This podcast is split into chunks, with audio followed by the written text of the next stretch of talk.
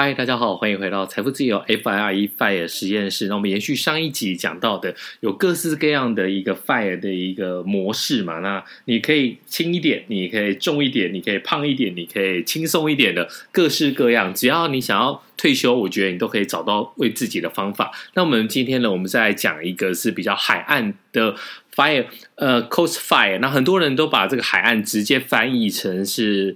Coast 就直接翻译成海岸嘛，那其实我们在这个 Coast Fire 里面讲的应该是滑翔的意思。那主要讲的是说，好，你的人生有非常多的选择，那其中一个就是工作到死。我觉得如果你在工作上面有一个成就感，然后呢，你是骂人的角色，不是被干掉的角色，你当然觉得哦，上班很威风。可能你在家里根本就是没有人理会的一个可怜爸爸、可怜虫。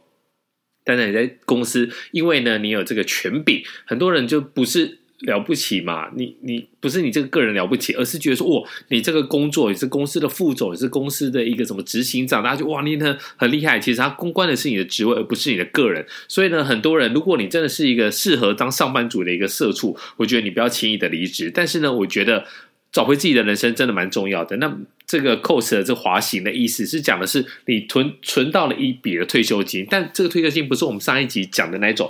那你把你的退休，呃，你把你的每天每年的生活费乘以二十五倍，然后呢，用四趴把它提领出来。那简单来讲，如果你真的不知道，我们也不要再讲了。上一集点进去，然后给我们五星评价，听一下。那如果你不是用一般的这种 fire 来讲的话，有一种叫 Cost fire，cost fire 是存到你不用存到那么多，比如说你存到五百万，存到六百万，但是呢，这一笔钱，第一个你必须要把它放到投资里面去，然后呢，让它慢慢的长大。但是呢，你可以靠着这一笔钱做什么事情呢？慢慢的滑翔，滑滑行到你真正的目标金额。什么意思？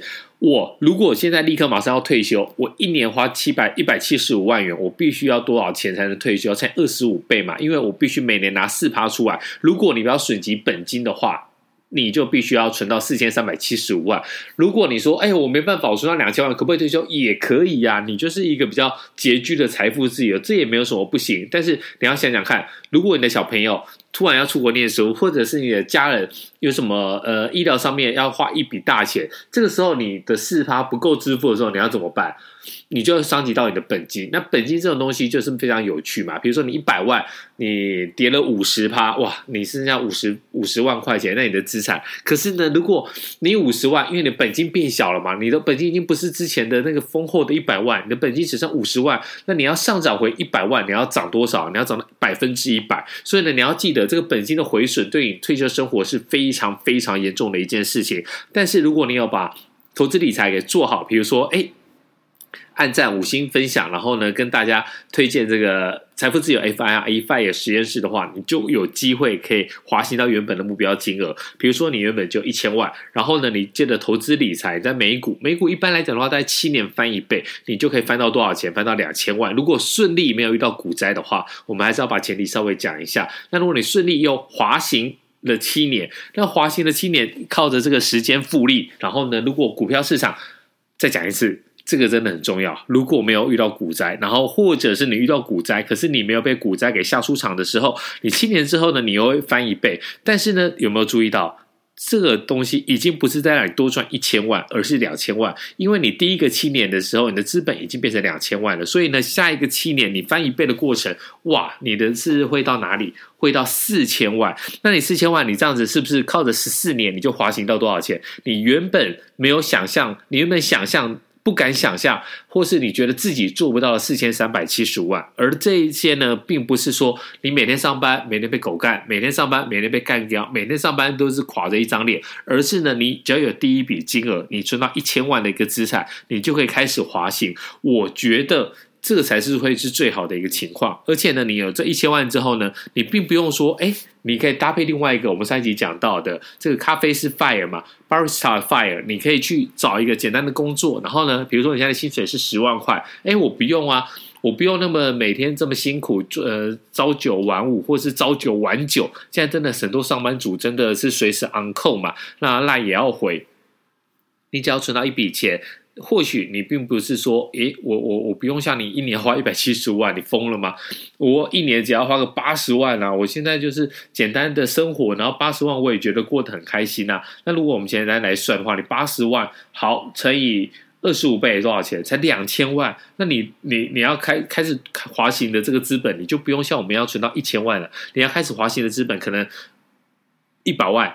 一百五十万就会开始滑，然后呢，滑到了你原本该有的这个资金水位的时候，你就可以快乐退休。但是在这之前，你可以做什么事情？你可以去打工啊，你可以去一间公司做 part time，你只要把劳健保挂在那里，或者是你干脆就像很多朋友一样，我就去找个职业工会，我就挂在职业工会，然后呢，我做自己的事情，我可能可以接案，我可能可以去做一些剪片的一些工作。所以这个真的是我觉得。在茫茫人海当中呢，呃，在很多事情现在真的是人浮于事啊，很多人就是为了要一份工作，然后过得非常辛苦的生活，甚至呢就是抛下了尊严。我觉得这都不是一件好事情。你要提早退休当然可以，但是呢，你不用像 regular fire 一样，你为了要存到这一笔。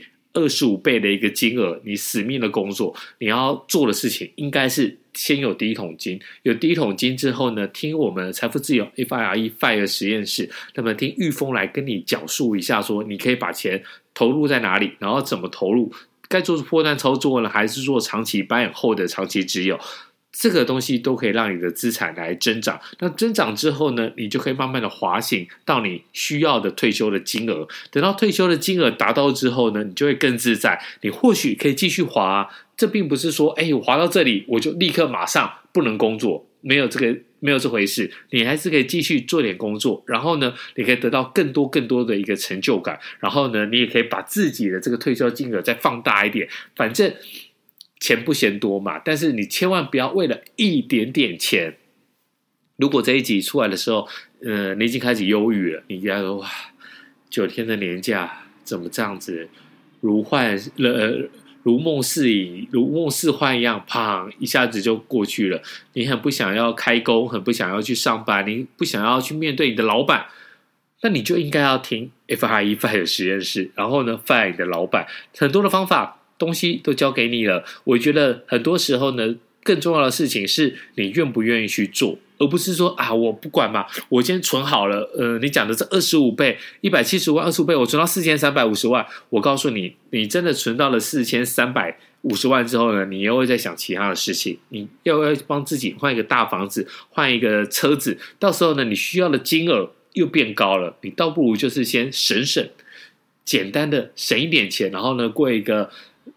Lean Fire 简单的一个生活，然后呢就开始来滑翔。我觉得这个是最近我发现最适合我们台湾很多的听众朋友，然后也最适合大家这些上班族来做的这个退休的风风格。我觉得真的非常的非常的好。那恭喜你听到这一集含金量非常的高，也希望你重新的拿回你生命的主导权，然后过一个快乐的人生。好，我们下一集再见喽！欢迎大家五星按赞、留言、分享，拜。